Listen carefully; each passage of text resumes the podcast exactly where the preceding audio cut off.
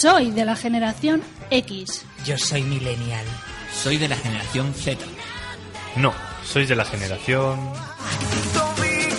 Anitakume.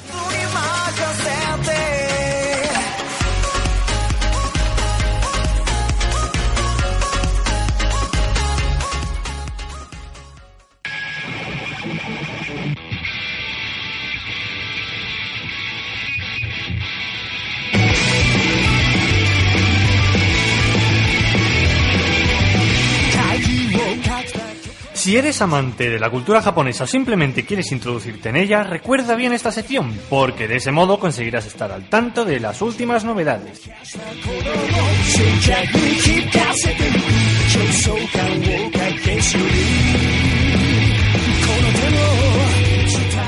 Japón es un país que oculta grandes cosas y es que cada viernes nos sorprende más su cultura, tanto para bien como para mal, pero quizás es por eso que no todos los tópicos que le atribuimos a los japoneses son realmente ciertos.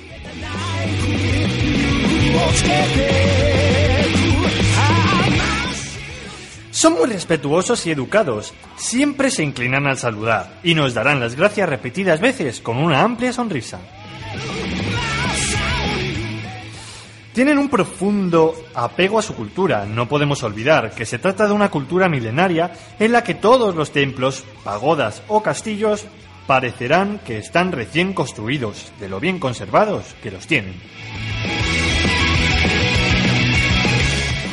Tokio es una ciudad en la que el metro cuadrado suele estar muy disparado. Tienden a aprovechar todo el espacio que pueden. Así que muchos restaurantes se sitúan en grandes edificios. Realmente no es un inconveniente, ya que podremos disfrutar de las mejores vistas mientras cenamos.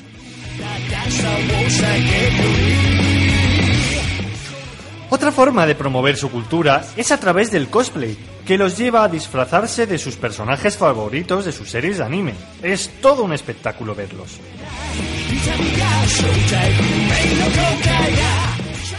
También existen tragaperras, pero allí se conocen como panchico, una especie de pinball que no seríamos capaces de explicar.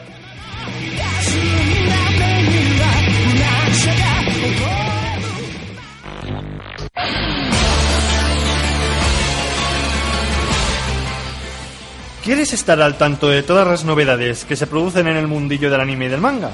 Pues si es así, aquí os traemos algunas de las noticias más interesantes para la próxima semana.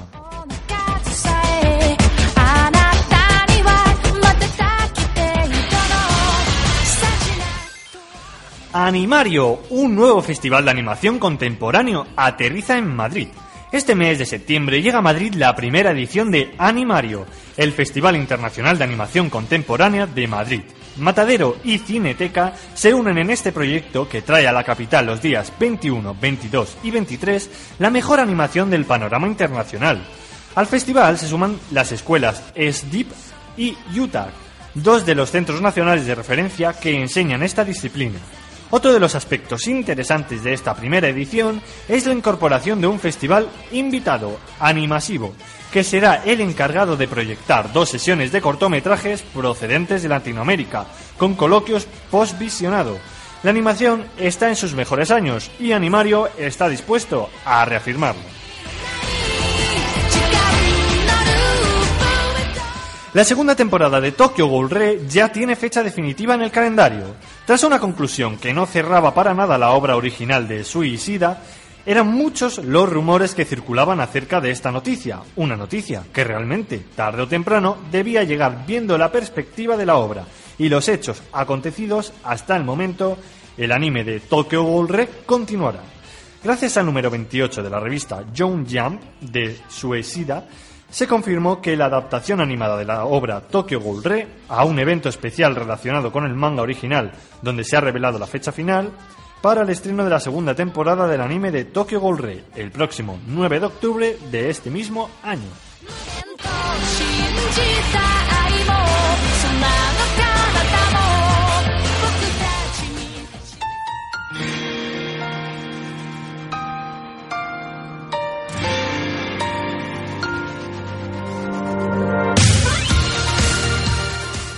Y ahora hablemos de Island.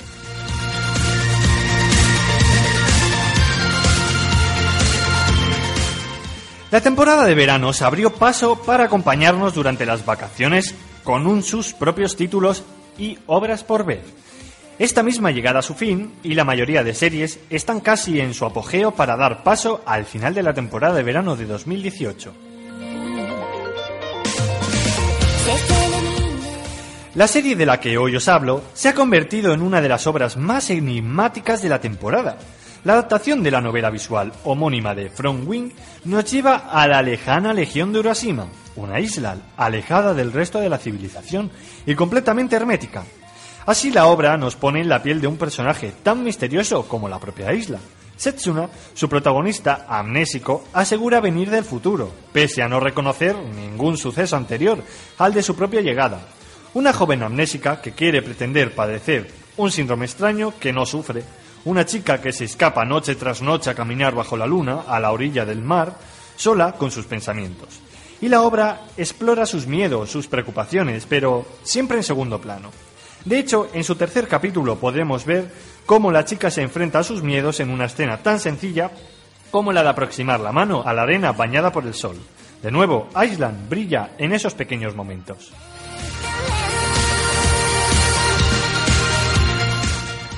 Una temática que trae con ella reminiscencias de otros títulos como Steins Gate o Igurashi, unos que por desgracia quedan muy por encima del estatus de Island.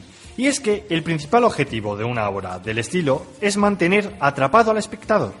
En definitiva, mm, Island es una obra compleja, no en su planteamiento que, al menos por el momento, peca de ser sencillo y contar con una vaga estructura pero sí en sus saberes, porque tras este mando, tras este manto sencillo, parecen esconderse trazos de una gran historia, pintados junto a esos pequeños momentos repletos de detalles circunstanciales.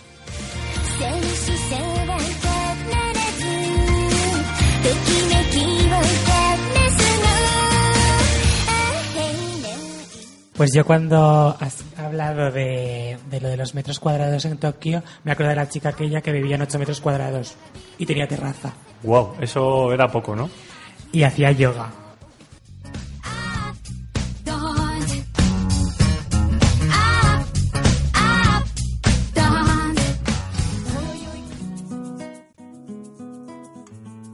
No le des el aire que respiras, los colores de la vida te recuerdan que este cuento no termina.